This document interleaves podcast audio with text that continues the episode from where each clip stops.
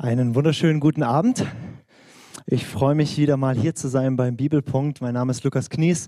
Ich bin einer der Leiter vom Haus des Gebets in St. Georgen. Und äh, ich darf euch heute eine Stunde lang mit reinnehmen in ein Thema, über was es gar nicht so einfach ist, darüber zu sprechen, weil es gerade um das geht, was man schlecht ausdrücken kann. Ähm, das heißt, wir reden heute über das Thema christliche Mystik. Und ich frage mich so am Abend, ob du trotz oder wegen dem Thema da bist.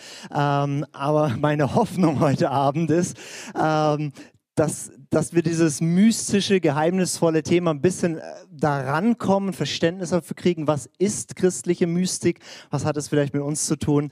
Und ähm, wir werden ein bisschen reinstarten, dass wir erstmal klären, was ist eine Definition von Mystik und werden feststellen, es gibt keine saubere. Ähm, aber bisschen versuchen zu greifen, was meinen wir, wenn wir über christliche Mystik sprechen. Und dass es nicht nur so Theorie bleibt, werde ich euch drei Mystiker vorstellen. Also drei Persönlichkeiten, die man als Mystiker bezeichnen kann. Und einfach ein bisschen, wer die sind, was die so gelehrt und gelebt haben. Und ich glaube, da ist sehr viel Inspiration drin.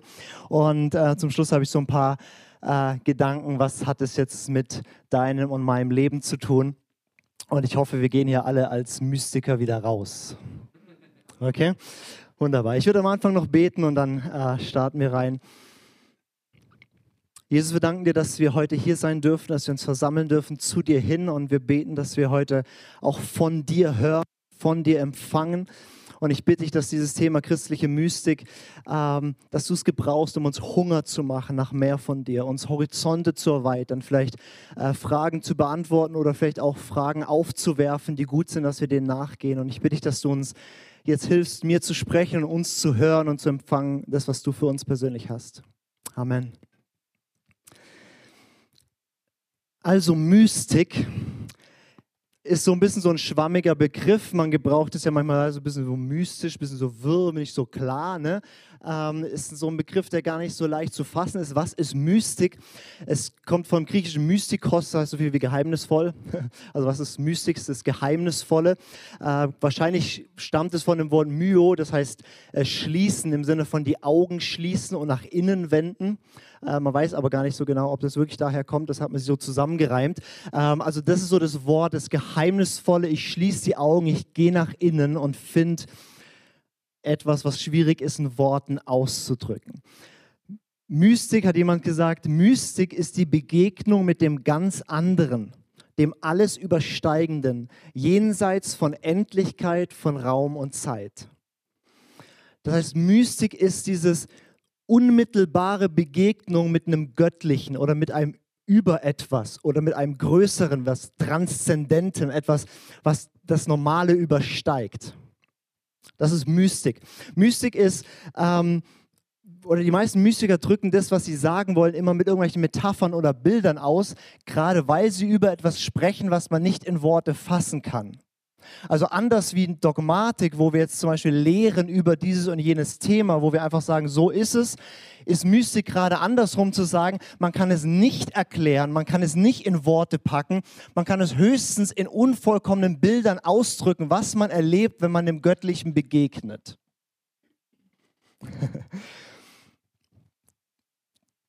Ein mystisches Erleben bedeutet auch immer, dass man Gott ganzheitlich erlebt. Also nicht nur, ah, ich habe was Neues über Gott da oben in meinem Kopf verstanden, sondern ein Erfahren dieser Wahrheit. Also christliche Mystiker sprechen zum Beispiel häufig vom Verkosten Gottes. Also so wie David, der Mystiker. Schmecket und sehet, wie freundlich der Herr ist. Also ein Verkosten, ein Schmecken, ein Erspüren, ein Erleben. Also wir wissen wahrscheinlich alle in diesem Raum hier oben, dass Gott gut ist und die Mystiker würden sagen, ja, das, darum geht es gar nicht, sondern die Erfahrung dessen, wie gut Gott ist, was du danach nicht mehr ausdrücken kannst, außer vielleicht mit dem Satz, Gott ist gut, aber das wusstest du davor auch schon. Also das wirkliche Erleben, das wirkliche Erfahren.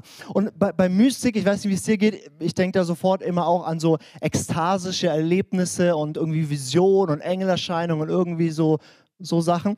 Und das ist auch ein Part von Mystik, aber ähm, ist immer nur Begleiterscheinung von dem, um was es eigentlich geht. Und um was geht es eigentlich?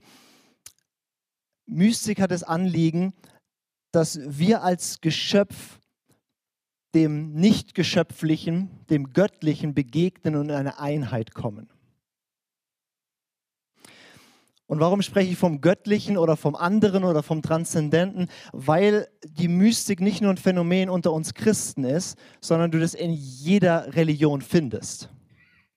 Also ich spreche heute, deswegen ist der Titel auch nicht Mystik, sondern christliche Mystik, weil ich darüber sprechen werde. Aber ein kurzer Exkurs, auch in anderen Religionen findest du mystische Bewegungen oder mystische Zweige. Zum Beispiel, also klar ist es uns wahrscheinlich in den östlichen Religionen, Hinduismus, Buddhismus, wo es mystische Erfahrungen gibt. Ja, das bekannteste ist sicherlich das ganze Konzept von Yoga, ähm, aber es gibt auch andere Konzepte.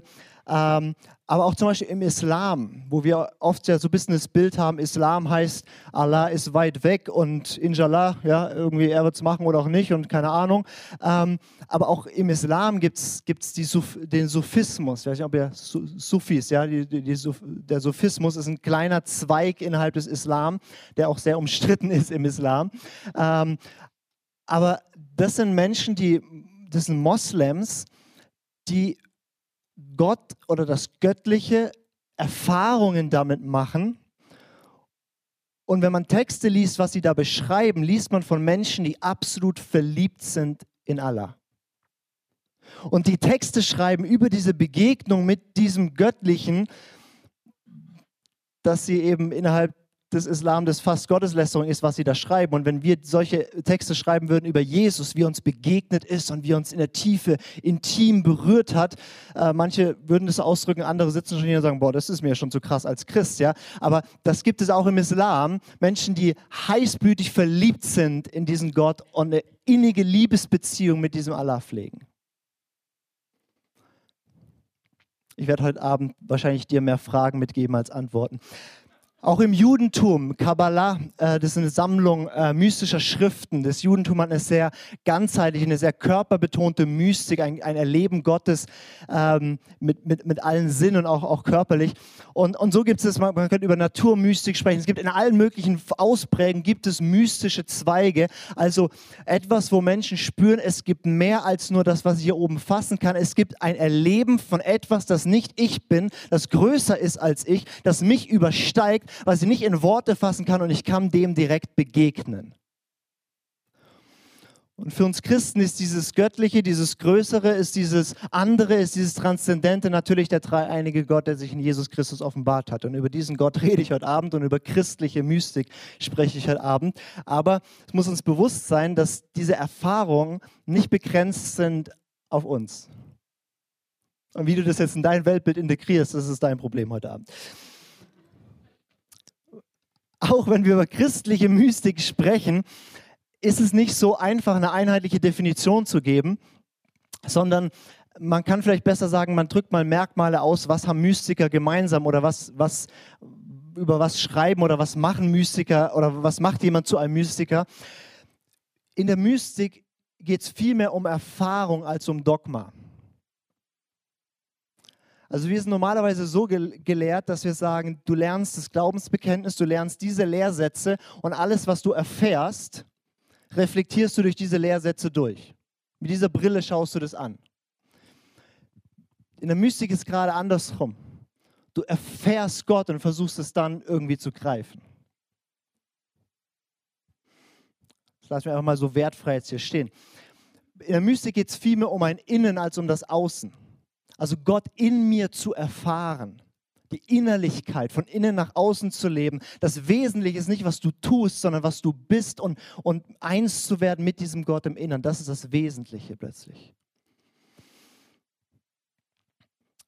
Mystiker würden immer betonen, dass wir unterwegs sind und man findet eigentlich nie bei ihnen so ein drinnen-draußen-Konzept, wie wir es oft haben.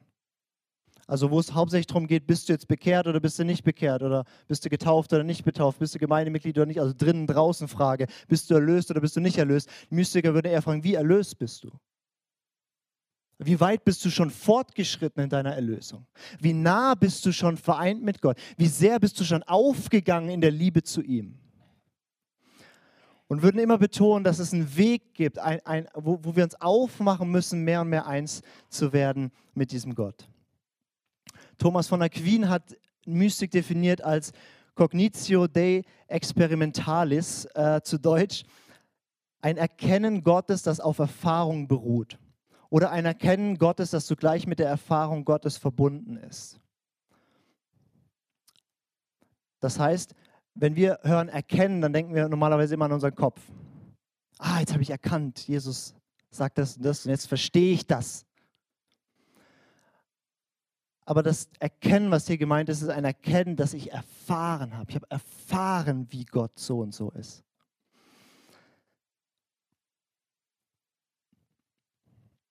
Okay, weil das ein bisschen schwierig ist, Mystik zu definieren, lese ich einfach mal verschiedene Sachen vor, was Leute so geschrieben haben, um versuchen, das zu erklären. Und vielleicht wird es klarer oder verwirrender, ich bin mir nicht sicher.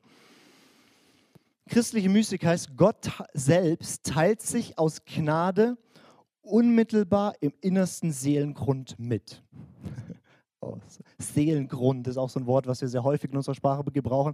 Also bei den Mystikern finden wir viele so Worte, die uns erstmal die erst ein bisschen kennenlernen muss. Jemand schreibt, in der göttlichen Berührung werden liebende Einheit und Nähe erfahren, ohne dass der Unterschied von Geschöpf und Schöpfer aufgehoben wird. Und das trifft auch nicht ganz auf alle Mystiker zu. Also wenn ihr die Schriften von Meister Eckhart lest, da verschwimmt die Grenze zwischen Gott und dir und es wird irgendwann schwierig, das noch zu trennen. Da wurden auch viele seiner Schriften als, als äh, Irrlehren äh, verboten. Ähm, aber prinzipiell christliche Mystik spricht um eine Einheit mit diesem Gott, eine liebende Verbundenheit und trotzdem ist er noch immer noch, du bist Geschöpf und er ist Schöpfer. Andere Definition oder andere Beschreibung vielleicht besser. Mystik meint nicht die Auflösung des Ich im Göttlichen wie ein Tropfen im Meer, sondern Einheit in Liebe. Mystik bezeichnet die Einigung mit Gott im Grund des Ichs. Ihr seht schon, das sind so Sätze, also mystische Sachen liest du nicht so nebenher noch oder so. Was meint der? Ähm, Mystik ist eine Praxis, die auf ein Einswerden mit Gott zielt. Das heißt, das Ziel der Mystik wäre, oder des mystischen Weges, des Aufstiegs zu Gott, ist immer mehr eins zu werden mit Gott und das Ziel ist die Verwandlung immer mehr in wie Gott ist. Und verschiedene Mystiker würden das verschieden ausdrücken. Ähm, und mit anderen Worten, das Ziel von Mystikern ist nie, dass du jetzt das ekstasischste, schönste, erfüllendste Erlebnis mit diesem Gott hast, sondern im Gegensatz, sie würden sagen, davon, das ist, der, das ist für die Anfänger, ist auch ein interessantes Konzept, ja, bei Johannes vom Kreuz zum Beispiel, die Anfänger, die erleben Gott ganz arg. Aber wenn wir dann fortschreiten, suchen wir Gott um seinetwillen. Und das Ziel ist, dass wir ihn lieben, weil er ist. Puh, könnt ihr noch? Und was wichtig ist, der, der Prüfstein von, von mystischer Erfahrung, von Begegnungen mit Gott, ist, was ist es, die Frucht davon? Was ist die Verwandlung davon? Was passiert mit einer Person? Weil ihr merkt schon, wir werden schon ein bisschen unsicher, weil wir haben normal immer das Wort und klare Grenzen und klares Dogma. Und jetzt sagen wir, wir schmeißen uns einfach mal in die Vereinigung mit Gott und erleben irgendwelche seltsamen Sachen. Ja, wie, wie kriegt man das jetzt noch gehandelt? Gar nicht. Aber die Frage ist, welche Frucht entsteht daraus? Und, und, und, und äh, wenn die Frucht nicht ist, dass wir wachsen in Liebe, dann scheint da was nicht zu stimmen. Was auch in der Mystik immer klar ist, ist alles, was wir jetzt an Vereinigung, an Nähe, an Begegnung, an Innigkeit mit Gott erleben, kann nie ganz vollkommen sein, sondern wir erkennen stückweise und das Angesicht zu Angesicht sehen steht noch aus. Okay, jetzt sind wir ja bibelgeprägte Christen beim Bibelpunkt und fragen uns kurz, wo steht denn das in der Bibel? Könnt ihr wirklich mal eine Studie machen bei Paulus, mal wie oft er über, ich erzähle euch ein Geheimnis, wie oft er das schreibt, wie viele Geheimnisse der so von Gott bekommen hat und weitergibt. Ähm, ich meine, wenn man die Bibel liest, ähm, kommt man nicht umhin, dass man ständig mit ganz verrückten Erzählungen und Geschichten konfrontiert ist, wie Gott eingreift, wie Leute ganz spannende und seltsame Dinge erleben. Ich finde, eine der seltsamsten Bücher in der gesamten Bibel ist Ezekiel. Habt ihr das irgendwie die letzten zehn Jahre mal gelesen? Ja, das geht die ersten Kapitel los und er sieht nur so Räder, Augen, Herrlichkeit, Wolken, irgendwas und sitzt danach sieben Tage lang am Fluss und staunt.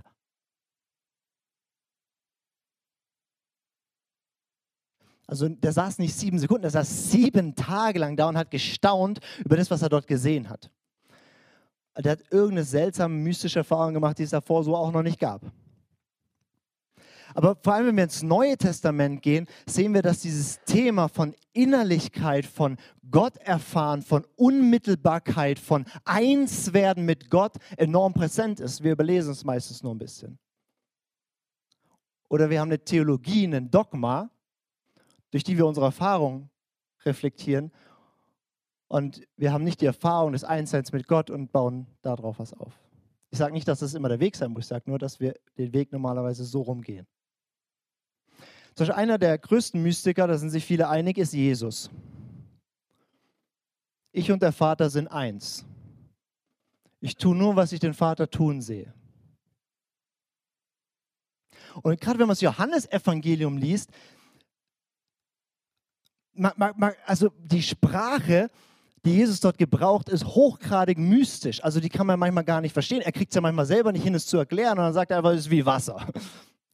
Kann nur noch ein Bild gebrauchen, dass in dir ein Strom lebendigen Wassers hervorfließt. Ja, vielleicht hast du gemerkt bei deiner Wiedergeburt, dass nicht irgendwie plötzlich ein Bach rausgespult Er spricht von einer Erfahrung, dass Gott in dir Wohnung nimmt und er kann es nur noch beschreiben mit einer Metapher, dass da das ewige lebendige Wasser herausströmt aus dir. Oder ich lese euch mal einen Text vor, den ihr wahrscheinlich kennt aus Johannes 17, aber jetzt, jetzt lasst uns mal dran denken. Mystik bedeutet eins werden mit Gott, was Jesus hier betet. Ich bete, dass sie alle eins seien, wie du, Vater, in mir und ich in dir, dass auch sie in uns eins seien, damit die Welt glaube, dass du mich gesandt hast. Und die Herrlichkeit, die du mir gegeben hast, habe ich ihnen gegeben, dass sie eins seien, wie wir eins sind, ich in ihn und du in mir, dass sie in eins vollendet seien, damit die Welt erkennt, dass du mich gesandt hast und sie geliebt hast, wie du mich geliebt hast. Und dann lesen wir den Text und sagen, Jesus möchte, dass wir eins sind. Und deswegen machen wir einen Bibelpunkt gemeinsam und demonstrieren hier unsere Einheit. Wir kommen aus verschiedenen Kirchen zusammen und sitzen hier.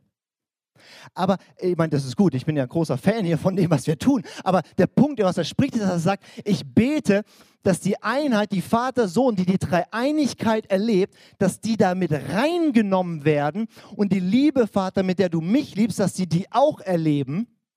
Und die Einheit, die wir hier erleben, basiert nicht darauf, dass wir alles Gleiche glauben, dass wir alle im gleichen Raum sitzen, sondern wenn Gott eins ist und du in die Dreieinigkeit mit reingenommen wirst und dein Bruder und deine Schwester auch, dann seid ihr eins.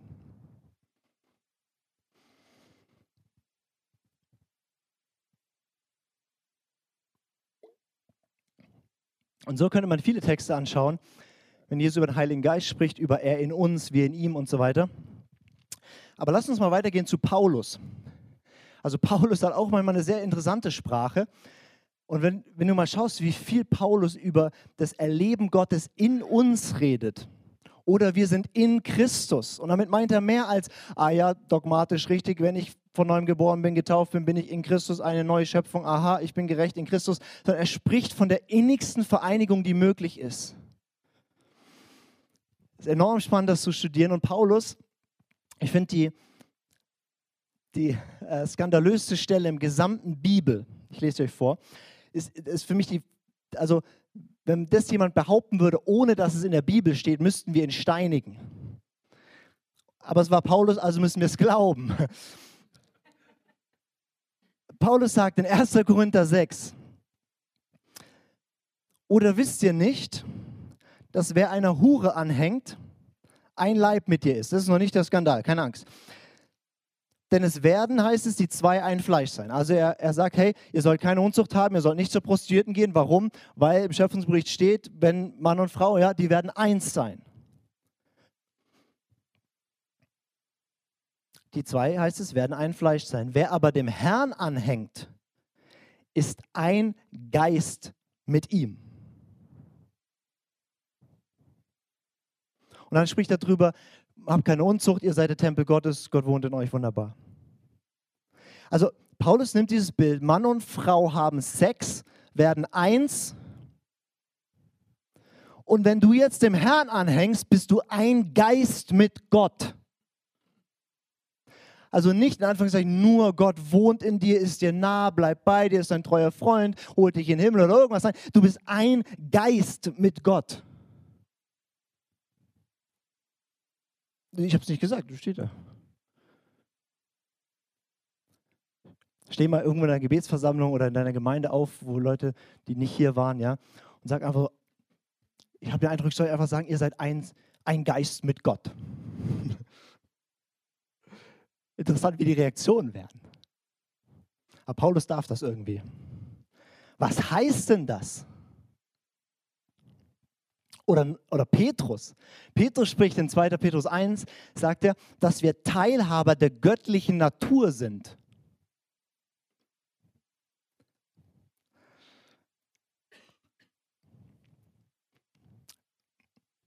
Es hat eine Einführung in die christliche Mystik. Deswegen führe ich euch nur ein und lasse euch da stehen. Wir könnten jetzt noch viel darüber reden, was ist Mystik und Definition und wie auch immer, aber ich habe gedacht, wir lernen mehr, wenn ich euch mal drei Mystiker vorstelle, dass ihr so ein Gefühl für kriegt, wie sehen so Mystiker aus. Ähm, und der erste, den ich euch, ah, muss man anmachen. Der erste, den ich euch vorstellen möchte, ist hier Bernhard von Clairvaux. Wer hat den schon Namen schon mal gehört? Ja? Einige, okay. Ähm, ihr seht, er ist schon ein paar Tage beim Herrn. Ähm, Bernhard von Clairvaux ähm, ist der Gründer des Zisterzienserordens, ähm, der eben im 12. Jahrhundert gelebt. Und ähm, er ist eigentlich berühmt für seine, seine, man nennt es Brautmystik. Also sein großes Thema war, diesen Gott zu lieben, weil Gott Gott ist. Und er hat es meistens beschrieben mit dem Bild, dass Gott ein Bräutigam ist und unsere Seele oder wir die Braut sind. Und er hat in seinem Leben äh, also hunderte Seiten geschrieben, beziehungsweise wurde geschrieben, was er an Vorträgen gehalten hat über das Hohe Lied. Er hat 86 Predigten dort gehalten, hat es leider nur durch die ersten zwei Kapitel geschafft. ähm, und hat da 15 Jahre rumgemacht damit. Ähm, und das ist sein großes Thema. Und das Spannende ist, wie er beschreibt, was Beziehung mit Gott ist. Und er benutzt diesen Begriff von Jesus ist der Bräutigam, unser himmlischer Bräutigam oder das Wort, das uns küsst oder das in uns eingeht. Und er gebraucht diese fast erotische Sprache manchmal, um zu beschreiben unsere Liebesbeziehung mit diesem Gott. Wir haben jetzt im, im Haus des Gebets haben wir immer wieder auch so Lehrabende und äh, da habe ich jetzt erst eine Serie gemacht über das Hohe Lied und habe auch einiges verarbeitet von ähm, Bernhard von Clairvaux. Und es ist so spannend, weil man gar nichts anderes sagt wie sonst. Man sagt es nur mit anderen Worten und es berührt uns ganz neu. Also statt dass ich sage, Gott liebt dich, würde Bernhard von Clairvaux sagen, du hast ihm das Herz geraubt und er ist verzückt von deinen Augen. und auf einmal fühlt es sich anders an. Ähm, was ich bei Bernhard von Clairvaux bewundere und was ich ähm, extrem schätze, ist, dass er war ein Mann, der wirklich einen sehr kontemplativen Lebensstil geführt hat. Also ein Lebensstil, wo er sehr viel äh, in Gott geruht ist, Gemeinschaft mit Gott hat, immer wieder die Einsamkeit gesucht hat, der, der wie man sich halt so vorstellt, so ein Mönch. Ne? Ähm, der, der versucht zurückzukommen, viel Schweigen, ja. Also, also einfach auch nichts mehr reden vor Gott, einfach nur da sein und Gottes Gegenwart wirken lassen. Und er nennt es eine passive Aktivität vor Gott zu sein oder aktiv oder passiv aktiv oder wie auch immer, ja. Also beide, also du tust nichts, aber er tut und du, dadurch tust du und, und da sein, Aufmerksamkeit schenken. Und also ein, ein Mann, wie man sich so vorstellt, ja gut, die so die lernt man im Gebetshaus zum Schluss, ja, die, die beten dann nur noch und sind irgendwie so mit dem Herrn verklärt. Und gleichzeitig war aber dieser Bernhard von Clairvaux ein unglaublich aktiver Mann. der eine extrem große Wirkung hatte. Also ähm, der hat eben relativ jung, der war etwa so alt wie ich, da wurde er Abt, also eines Klosters, hat ein Kloster reformiert und dann in seiner Lebenszeit Dutzende weitere Klöster gegründet oder, oder aus seiner Bewegung raus gründen lassen. Hat auch kirchenpolitisch enormen Einfluss. Die wollten ihn öfters mal zum Papst machen. Das wollte er aber nicht. Und ähm, hat mit den Päpsten korrespondiert und hatte richtig viel Einfluss. Er hat seine Macht auch manchmal äh, zu seinen Gunsten eingesetzt. Und ein enorm aktiver Mann, der aber gelebt hat aus einem Innen raus, was in einer tiefen Verbundenheit, in einer tiefen Liebeseinigung mit Gott war. Man sagt über ihn, dass wenn er gepredigt hat, er hat in ganz Europa gepredigt und teilweise halt dann auch in Landstrichen, wo sie seine Sprache nicht verstanden haben. Und dass, dass bevor der Übersetzer übersetzen konnte, was er gesagt hat, die Leute schon tief getroffen waren, manchmal in Tränen aufgelöst waren, obwohl sie kein Wort verstanden haben von dem, was er gesagt hat. Und er hatte einen Schreiber dabei, was Bernhard von Clairvaux gehasst hatte, waren Übertreibungen. Und deswegen hatte er einen Schreiber dabei, der exakt aufgeschrieben hat, welche Wunder passiert sind, dass nur die, die wirklich passiert und geprüft sind, aufgeschrieben werden. Und wenn da nur 15 Leute geheilt wurden, dann sollen auch nur diese 15 Heilsberichte auftauchen, nicht, dass Leuten Legenden erzählen. Also ein Mann, der unglaublich im Innen in Verliebtsein mit Gott und ich und mein Jesus und meine Seele küsst den himmlischen Bräutigam und oh, verschmust, hat zig Klöster gegründet, Kranke geheilt, gepredigt und war ein extrem einflussreicher Mann in der Kirche. Und das liebe ich an ihm. Und ähm, ich lese euch mal einen Text vor. Das ist ein bisschen gekürzt aus einer Predigt von ihm über das hohe Lied hier. Ähm, einfach um euch ein bisschen so ein Gespür zu geben. Das bisschen nicht ganz, also ihr müsst ihm verzeihen, der hat vor tausend Jahren gelebt, die haben noch ein bisschen anders formuliert. Ich bekenne, dass auch zu mir das Wort gekommen ist. Also er beschreibt hier eine Erfahrung, die er hatte als Gott, als das himmlische Wort, als der Bräutigam ihn berührt hat. Ich bekenne, dass auch zu mir das Wort gekommen ist. Obwohl es öfter bei mir eingekehrt ist, habe ich einige Male sein Eintreten gar nicht bemerkt. Ich spürte, dass es da war. Zuweilen konnte ich auch sein Kommen vorausspüren. Aber unmittelbar spüren, spüren konnte ich niemals sein Kommen, auch nicht sein Weggehen. Auf welche Weise, äh, äh, äh so, auf welchem Weg also ist es gekommen? Oder ist es vielleicht gar nicht hereingekommen, weil es nicht von draußen kommt, da es ja kein Ding außerhalb meiner selbst ist? Aber es kann auch nicht meinem Innern, aus meinem Innern gekommen sein, weil es gut ist und weil ich weiß, dass in mir nichts Gutes wohnt. Ich bin in die höchsten Höhen meines Wesens hinaufgestiegen und das Wort war oberhalb von allem. Ich bin in die tiefsten Keller meines Wesens hinabgestiegen und es fand sich unterhalb von allem. Wenn ich nach draußen schaute, so erfuhr ich, dass es weiter außen war als alles, was außerhalb von mir ist. Wenn ich in mein Inneres schaute, dass es weiter innen war als alles, was in mir ist. Und ich erkannte, wie wahr es ist, was ich gelesen habe, und zwar in Apostelgeschichte. In ihm leben wir, bewegen wir uns und sind wir.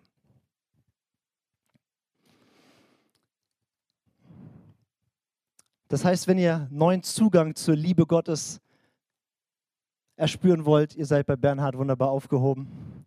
Wir gehen einen weiter. Ignatius von Loyola, wer kennt den Namen? Genau, hier schon ein Anhänger. Wunderbar. Ein großer Freund von Ignatius von Loyola. Ich stelle euch die auch vor, weil ich mich mit denen mehr beschäftigt habe, weil ich von denen viel gelernt habe und großer Fan bin. Ignazio von Loyola ist der Gründer der Jesuiten, also der Gesellschaft Jesu. Ähm, hat sich, war Soldat, hat, war verwundet, lag dort in seinem Krankenbett und hat dann verschiedene so Kriegssachen gelesen, so Schlachten und wie auch immer, kam, hat dann auch so ein paar heiligen Biografien gelesen und hat gemerkt, dass er in den heiligen Biografien, wie er es ausdrückt, mehr Trost empfängt, mehr Leben spürt als in diesen Kriegsberichten.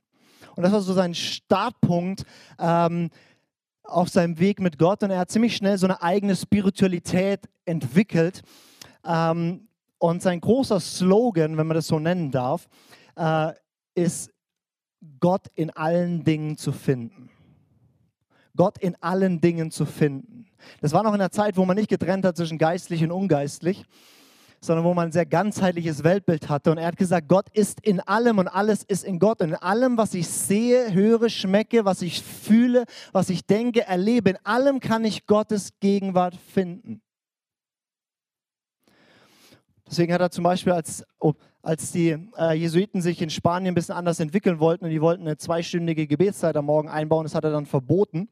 Sie sollen maximal eine Stunde am Morgen beten, weil du findest Gott in allem. Du brauchst nicht extra beten. Ein Jesuit würde sagen, die Stunde, in der du betest, ist die einzige Stunde, in der du nicht betest. Auch spannende Theologie, gell? Zu sagen, du begegnest Gott in allem. Und, und, und Ignatius sagt, wo und wie ich will, empfange ich Andacht. Wir würden das nicht mehr so ausdrücken, aber er sagt, wo immer ich bin und wie immer ich will, empfange ich die Gegenwart Gottes. Oh, das war ein Statement. Ich weiß nicht, ob du das sagen kannst über dein Leben, aber als ich das von ihm gelesen habe, habe ich gedacht, den Mann will ich kennenlernen. Und er sagt, zu jedem Mal und jeder Stunde, da ich Gott finden will, finde ich ihn.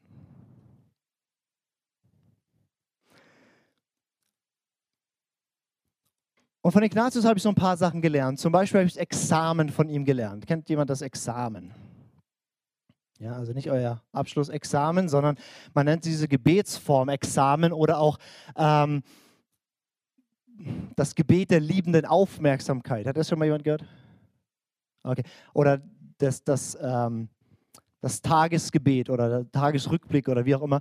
Ähm, da geht es darum, dass man durch seinen Tag durchgeht und im ersten Schritt erspürt, wo habe ich heute Leben empfangen? Das ist schon eine Sprache, die uns verwirrt, aber wo habe ich heute Leben empfangen? Was hat mir gut getan? Das kann eine Kleinigkeit sein.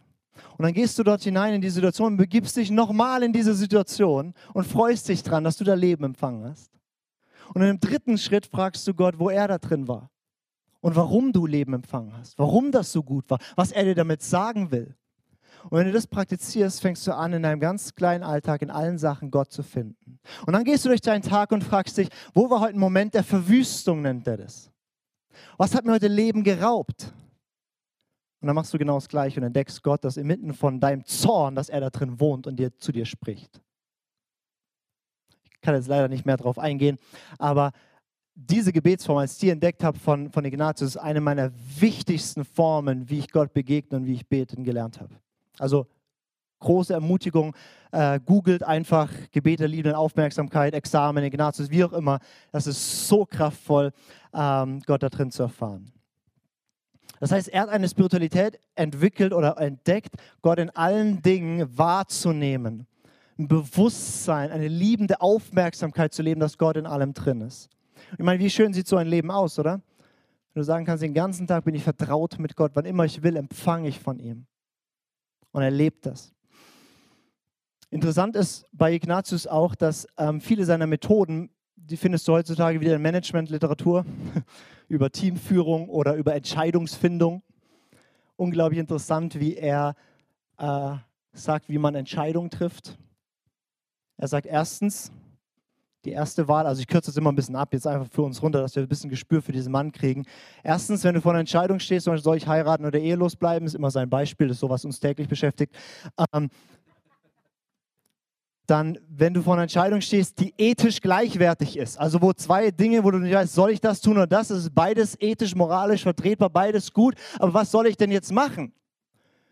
Dann sagt er in der ersten Wahl, in der, in der ersten Phase, schaust du, ob Gott dir eine Inspiration gibt, wo du einfach weißt, dass das richtig ist. Also kennt ihr sicher aus eurem Leben, dass Jesus dich so führt, dass du einfach weißt, ich kann es gar nicht erklären, aber es ist so und das ist jetzt der richtige Schritt. Sag, wenn du das hast, wunderbar. Aber das fällt uns auch nicht schwer, oder? Also was machen wir im zweiten Schritt? Und was würden wir machen oder was würde ich machen? Ich würde tausend Leuten reden, ich würde mir Pro-Kontra-Listen schreiben, ähm, und darüber nachdenken, oder? Was sagt er? Fühl. Gott spricht, sagt er, als zweites durch deine Gefühle. Fühl dich rein in die Entscheidung. Wo findest du Trost? Wo findest du Leben? Fühl dich mal rein, wenn du so entscheiden würdest und versenk dich in diese Sache. Und dann gehst du da wieder raus und versenkst dich in die andere Entscheidung und dann entscheidest du. Boah, das geht dann hier voll Gefühle leiten lassen. Das haben wir ja ganz anders gelernt, ne? Weil die, Die Neurowissenschaftler sagen heutzutage sowieso, dass es, dass es ein Märchen ist von einer rationalen Entscheidung. Die gibt es gar nicht. Ne? Wir tun die nur rational danach begründen, was wir schon emotional getroffen haben. Ignatius war da ein bisschen weiter als wir. Und der, die dritte Wahl ist, wenn dir das auch keine Klarheit gibt, dann denk drüber nach.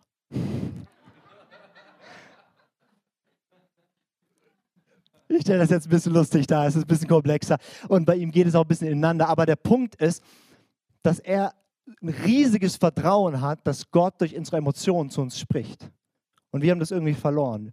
Wir haben fast einen unendlichen Glauben an unsere Vernunft, oder? Aber Emotion.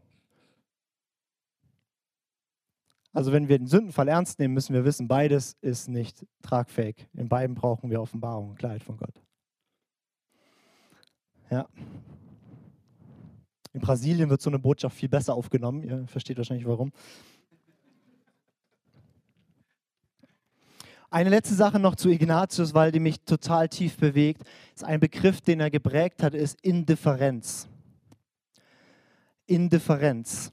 Ähm, und ich will einen Text vorlesen, der dich sehr herausfordern wird. Und ich werde ihn nicht auflösen für dich, aber ich werde dich einfach dir was zu beschäftigen mitgeben. Ähm, ich finde das sehr, sehr bewegend, sehr, sehr tief. Und wir gehen das mal durch. Ignatius schreibt es in seine Exerzitien. Er hat so ein Buchlein geschrieben, vier Wochen stille Zeit mit dem Herrn. Bisschen intensiver, aber Exerzitien kennt ihr vielleicht. Ähm, genau. Ist ein bisschen mühsam im Original, gebe ich zu. Er sagt, der Mensch ist geschaffen, um Gott, unseren Herrn, zu loben, ihm Ehrfurcht zu erweisen und ihm zu dienen und mittels dessen seine Seele zu retten. Und die übrigen Dinge auf dem Angesicht der Erde sind für den Menschen geschaffen und, und damit sie ihm bei der Verfolgung des Ziels helfen, zu dem er geschaffen ist. Was sagt er? In Essenz, der Mensch ist geschaffen, um Gott zu verherrlichen und alles, was da ist, darf er gebrauchen, mit dem Ziel, Gott dadurch zu verherrlichen. Also du bist dafür da, Gott zu verherrlichen, alles andere um dich herum hat Gott gegeben, um dir bei dem Ziel zu helfen. Dann geht er weiter. Daraus folgt, dass der Mensch sie so weit, also diese ganzen Dinge um dich herum, so weit gebrauchen soll, als sie ihm für sein Ziel helfen und sich so weit von ihnen lösen soll, als sie ihn daran hindern.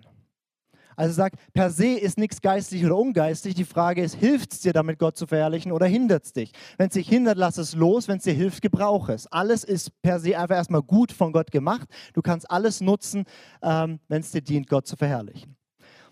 Und jetzt, das ist noch nicht der herausfordernde Part. Ich hoffe, ihr seid noch nicht herausgefordert. Das kommt nämlich.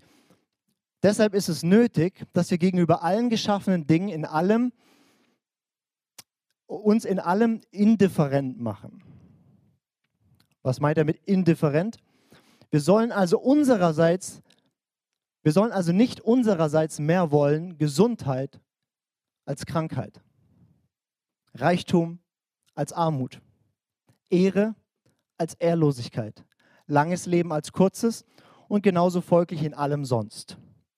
Indem wir allein wünschen und wählen, was uns mehr zu dem Ziel hinführt, zu dem wir geschaffen sind. Mach dein Herz noch nicht gleich dicht, ja? Er spricht nicht von ähm, einem Fatalismus von oh, mir geschehe, was, was, was immer soll, sondern das ist wirklich tief, dass er sagt, wenn unsere letztliche Bestimmung ist, Gott zu verherrlichen, ist die beste Haltung, die wir haben können, indifferent zu sein. Zu sagen, Gott, du darfst mir das geben, du darfst mir das geben. Mein einziger Wunsch ist, dich darin zu verherrlichen. Und er macht gleich die ganzen Extrembeispiele. Damit steigt er ein. Und, und ich will das gar nicht auflösen und debattieren, aber ich will uns das mal mitgeben, das ist jetzt nicht ganz so ähm, Wohlstandsevangelium, Jesus will, dass du immer reich und glücklich bist, ja? Jemand hat gesagt, Wohlstandsevangelium ist wie jemanden zu heiraten, weil er reich ist, ja? Also ähm, es, ist, es ist zu sagen, Gott, was immer du mir gibst, ich will dich Hauptsache verherrlichen. Und dann, dann sagt er zum Beispiel auch, wenn ihr gemeinsame Entscheidungen trefft in einem Team, dann geht indifferent hinein. Statt mit einer ganzen Meinung, was ich schon weiß und denke, zu beten, Gott, ich lege alles, alle meine Meinung, ich will nichts mehr wollen als das andere. Wir wollen nur, dass du verherrlicht wirst und dass du groß gemacht wirst.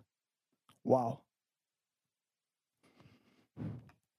Ich weiß, das ist ein bisschen herausfordernd, das durchzudenken, aber was ich liebe bei den Mystikern ist, es ist eben nicht alles rund geschliffen. Man stößt sich. Okay, ich muss ein bisschen Gas geben. Wir kommen nämlich noch kurz zu Johannes vom Kreuz. Der ist wahrscheinlich ein Begriff, oder? Ein bisschen. Okay. Johannes vom Kreuz, über den stolpert man eigentlich immer, wenn man sich irgendwie mit Spiritualität beschäftigt. Also einfach Zitate von ihm oder irgendwie ähm, einfach Ideen von ihm geklaut. Ähm, und er, sein, sein vielleicht bekanntestes Werk oder der bekannteste Gedanke ist dieses Die dunkle Nacht. Und der Grundgedanke davon ist, dass Gott mit uns einen Weg geht zu dieser Gottesvereinigung. Und ich lese das ganz kurz vor, wie er das beschreibt. Ich weiß, ein bisschen viel heute, gell? aber wir sind ja zum Lernen da.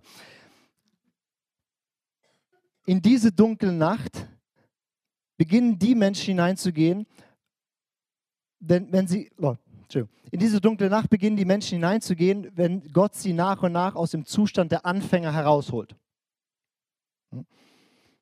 In dem Zustand der Fortschreitenden, das heißt der Kontemplativen, zu versetzen. Wenn sie diesen durchschritten haben, erreichen sie den Zustand der Vollkommenen. Das heißt den Zustand der gottgewirkten Einigung des Menschen mit Gott. Zu Deutsch, er sagt, am Anfang bist du Anfänger, und mit Anfänger meint er, du bist jemand, der heißblütig verliebt ist in Gott, krasse Sachen mit ihm erlebst, ihn erfährst und total glücklich ihn erfährst. Und dann sagt er, damit Gott dich weiterbringt, muss er dich durch eine dunkle Nacht führen, damit du fortgeschritten wirst. Das nennt er die dunkle Nacht der Seele. Und um dich von dort weiterzuführen, führt dich durch die dunkle Nacht des Geistes, um dich zur ganzen Gottesvereinigung zu führen. Und jetzt bleib kurz mal dabei, weil das ist ein extrem spannender Gedanke. Er sagt, das Ziel ist, eins zu sein mit Gott und selbstlos Gott um seinen Willen zu lieben. Aber am Anfang lieben wir Gott, weil er uns gut tut. Wir sind dankbar für dem, was es uns bringt. Und das ist in Ordnung. Aber wir fangen an, plötzlich mehr die Freude, die er uns bringt, zu lieben als Gott selbst. Und deswegen sagt er, entzieht sich Gott entwöhnt uns, nimmt uns das weg,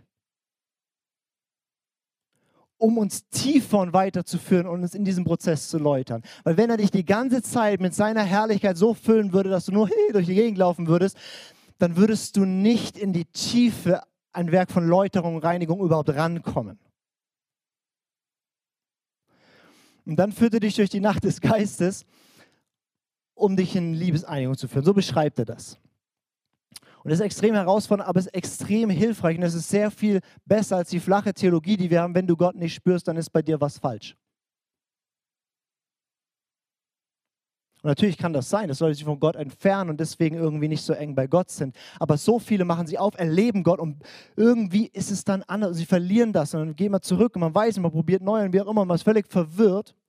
Und Ignatius sagt, es wird nur dunkel, weil das Licht zunimmt. Und wenn du am Anfang in die Sonne schaust, siehst du gar nichts mehr.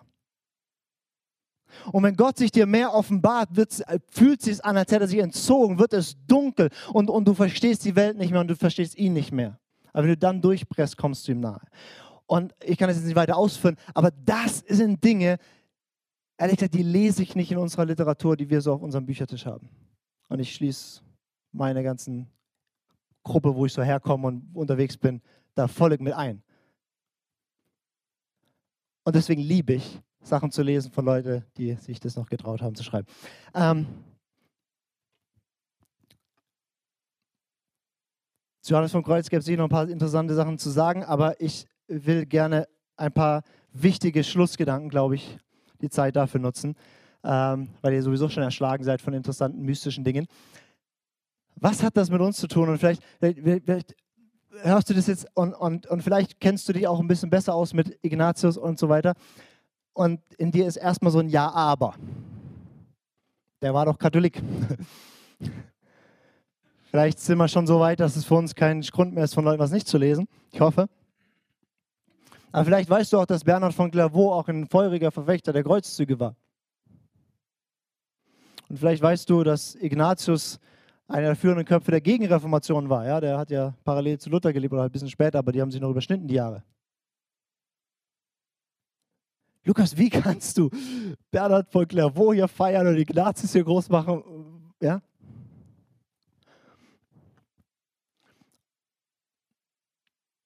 Ich glaube, wir sind alle Luther sehr dankbar. Wir haben unglaublich viel zu verdanken und wir Wir lernen von Luther und wir zitieren Luther, das ist kein Problem, Luther zu zitieren, solange wir nicht seine Judenzitate zitieren.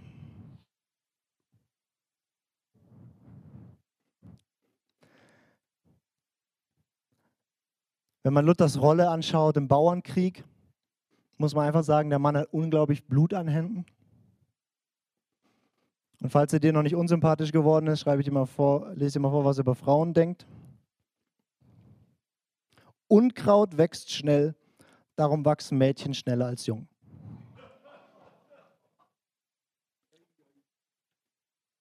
Was ich nicht machen will, wirklich nicht. Ich will nicht Luther schlecht machen. Ich will nur was sagen.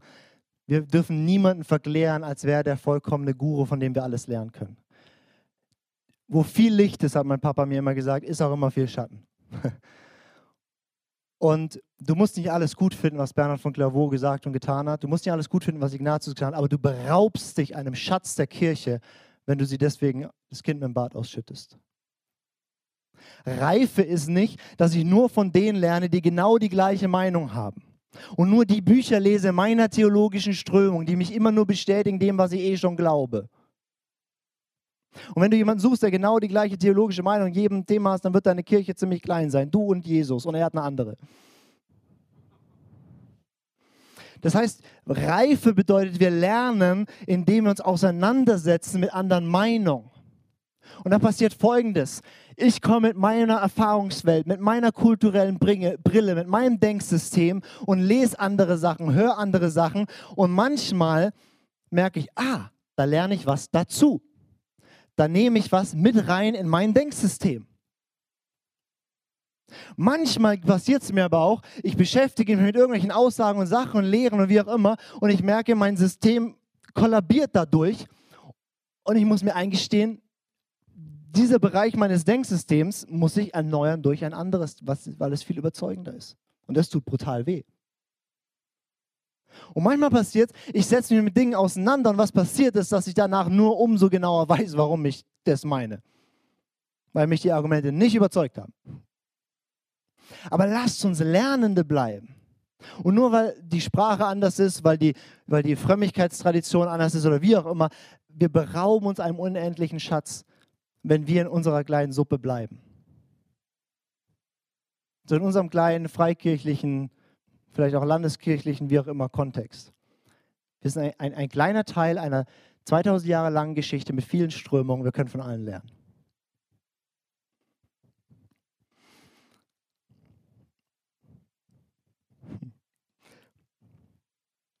Ein zweiter Gedanke, den ich euch mitgeben will, warum ich es gut finde, sich mit Mystik und diese, diesen Sachen zu beschäftigen, will ich nur ganz kurz anreißen. Mystiker helfen uns, sprachfähig zu werden in einer Welt, die unglaublich spirituell geworden ist. Ich habe neulich ähm, die Volkshochschulkurse bei uns in St. Georgen durchgeschaut, weil ich gedacht habe, vielleicht ist ja was Spannendes dabei. Und habe gemerkt, die allermeisten Kurse, also mit Abstand die meisten Kurse, sind irgendwie Yoga, Meditations-, irgendwas Kurse. Da habe ich gedacht, so cool. Da scheinen die Menschen merken, dass da ein Bedarf ist. Ich habe mir überlegt, ob ich da auch einen Kurs anbiete. Naja. Also was, was, was machen wir, wenn wir hören, oh, da ist ein Yoga-Ding aufgemacht? Gehen wir, oh, der böse Teufel, die bösen Menschen sind alle so schlecht, diese böse Welt geht vor die Hunde? Oder sagen wir, war das, was erwacht, dass Menschen merken, da ist mehr, da ist eine Suche, da ist eine Sehnsucht. Und wir können erstmal wertschätzen, was da ist, nämlich eine Suche. Und die Frage ist, ne, haben wir denen was zu geben, was besser ist? Und ich meine nicht in der Theorie zu sagen, Jesus wird deine Sünden am Kreuz schauen, damit du in den Himmel kommst, sondern das Bedürfnis, was sie damit stillen suchen. Warum gehen Leute zu irgendwie Yoga-Sachen oder, oder was auch immer die Dinge dann sind? Weil sie sagen, ich brauche irgendwie so in Kontakt zu kommen mit meinem Innern, ich brauche so eine Entspannung, ich brauche so ein irgendwas. Und erlebst du was? Erlebst du ein Leben mit Jesus? Sagen, ja, das mache ich auch. Also mir hilft total, so mit Jesus in mir so einen Ruhepol zu finden. Und mein Jesus hat gesagt, wenn ich müßig und beladen bin, du kannst es nicht so fromm ausdrücken, dann komme ich zu ihm und ich lege das ab und ich erlebe jedes Mal, wie da so ein Friede kommt und mich für, komm, wir probieren das mal zusammen aus. Weil dass wir meckern, macht es nicht besser. Die Frage ist, haben wir was anzubieten? Und wir haben das Original. Wir haben die Quelle lebendigen Wassers. Aber wir müssen das entdecken, wieder auch zu erleben, weil die Leute interessiert nicht, was du denkst, was wahr ist, sondern was du erlebst, was wahr ist. Auch wenn uns das vielleicht nicht passt, es ist so.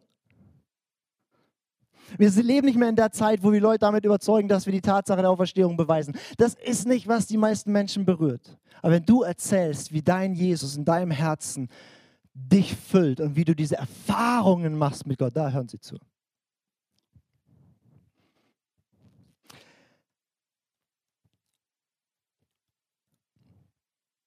Jetzt weiß ich nicht, wie es dir geht, so nach dem ganzen, ja. Mein Ziel heute Abend ist, dass wir alle Mystiker werden. Ich habe ein Zitat mitgebracht von Karl Rahner, deutscher Theologe.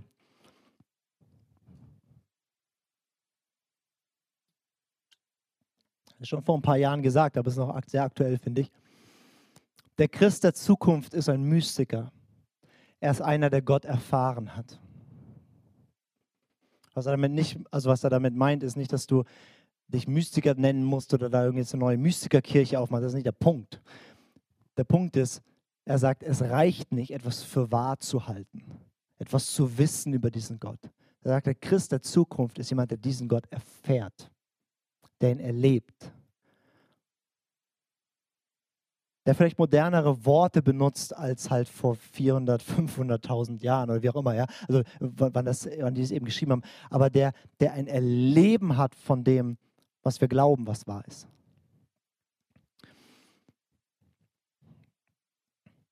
Und ich glaube, der neue Bund in Jesus lädt uns ein, Mystiker zu werden.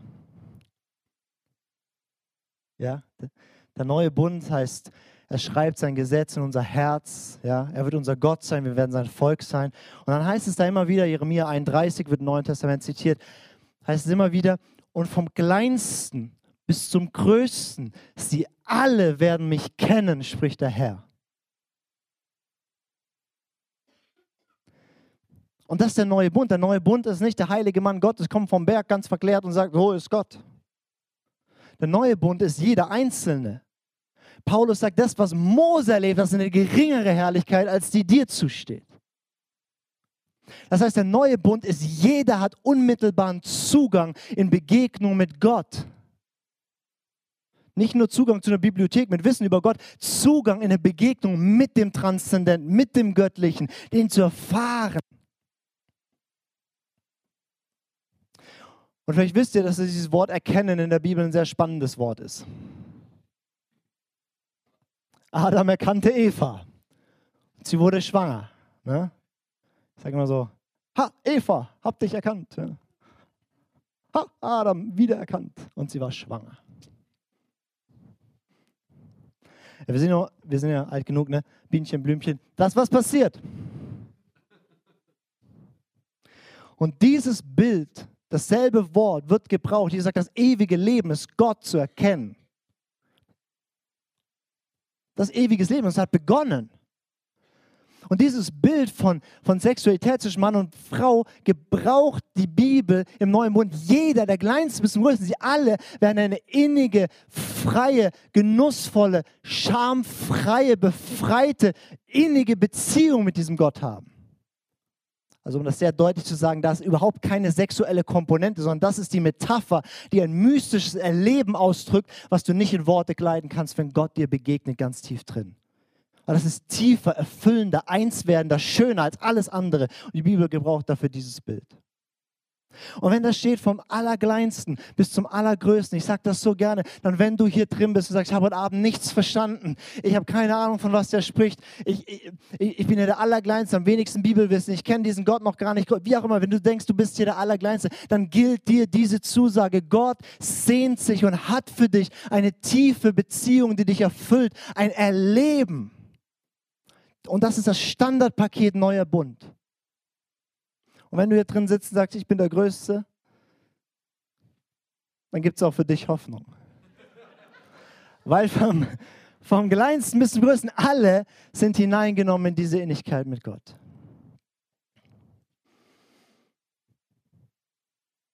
Das heißt, der Christ der Zukunft ist jemand, der was erfahren hat. der nicht nur glaubt, weil der Mann auf dem Berg das gesagt hat, sondern sagt, weil ich, wenn ich mit meinem Jesus, wenn ich mit meinem Gott und ich komme näher und es wird inniger und manchmal muss ich vielleicht auch durch dunkle Nächte durch und manchmal ist es wie auch immer, aber ich bin jemand, ich erfahre diesen Gott. Und Mystik ist ein Weg, wo man sich aufmacht, sagen, Gott, es gibt mehr, du bist mehr und ich krieg dich nicht zwischen zwei Buchdecke geklemmt. Also wer mich kennt, weiß, wie sehr ich die Bibel liebe, ja. Aber Gott ist, wir glauben nicht, wir sind keine Buchreligion, okay? Wir glauben nicht an ein Buch. Wir glauben an einen lebendigen Gott, den man erfahren kann. Man kann von beiden Seiten vom Pferd fallen, aber wir haben momentan nicht das Problem, dass wir von der Seite fallen. Zu wenig Buch, zu wenig Wissen. Und deswegen, ich mag uns herausfordern, lass uns ganz neu aufmachen, zu sagen, Gott, wenn das mein Erbteil ist, dich wirklich zu erfahren, wirklich in der Vereinigung mit dir zu kommen, dann will ich das. Und mir helfen die Mystiker deswegen, weil sie mir eine neue Sprache geben, weil sie meinen Horizont sprengen und weil sie mir zeigen, was gehen kann. Und manches davon komme ich überhaupt nicht klar drauf, was die da so schreiben. Manches verstehe ich nicht, ist mir zu hoch. Manches ist mir die Sprache zu kompliziert. Aber das sind Dinge dabei, die in mir so eine Sehnsucht wecken. Allein wie sie Gott beschreiben, wie sie beschreiben, was sie erleben. Ich sitze manchmal da und es verzerrt mich fast vor Sehnsucht, weil ich weiß, die haben was erlebt, erfahren, die reden von was, was ich vielleicht nur vom Hören sagen weiß. Deswegen eine herzliche Einladung, die Mystiker ein bisschen kennenzulernen. Ich habe hier mal ein paar Bücher mitgebracht, aber ich habe keine Zeit mehr, sie euch vorzustellen. Es gibt gute Bü Bücher, äh, Google Mystik, christliche am besten.